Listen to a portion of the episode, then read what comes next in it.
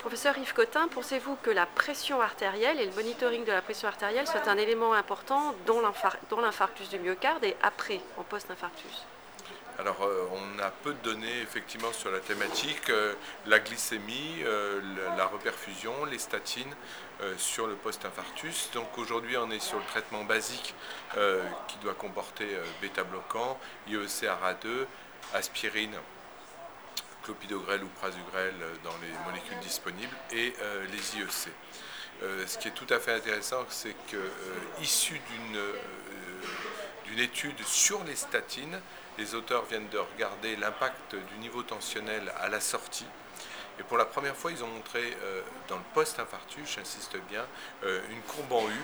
avec euh, une surmortalité chez les patients qui avaient ou une systolique ou une diastolique élevée,